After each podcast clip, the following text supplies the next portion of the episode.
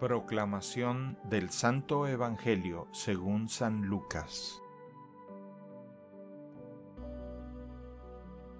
En aquel tiempo Jesús dijo, Los perseguirán a ustedes y los apresarán, los llevarán a los tribunales y a la cárcel, y los harán comparecer ante reyes y gobernadores por causa mía.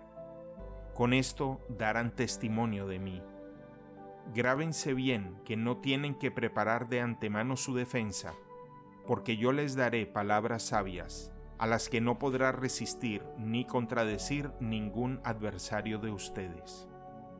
Los traicionarán hasta sus propios padres, hermanos, parientes y amigos. Matarán a algunos de ustedes y todos los odiarán por causa mía. Sin embargo, no caerá ningún cabello de la cabeza de ustedes. Si se mantienen firmes, conseguirán la vida. Palabra del Señor.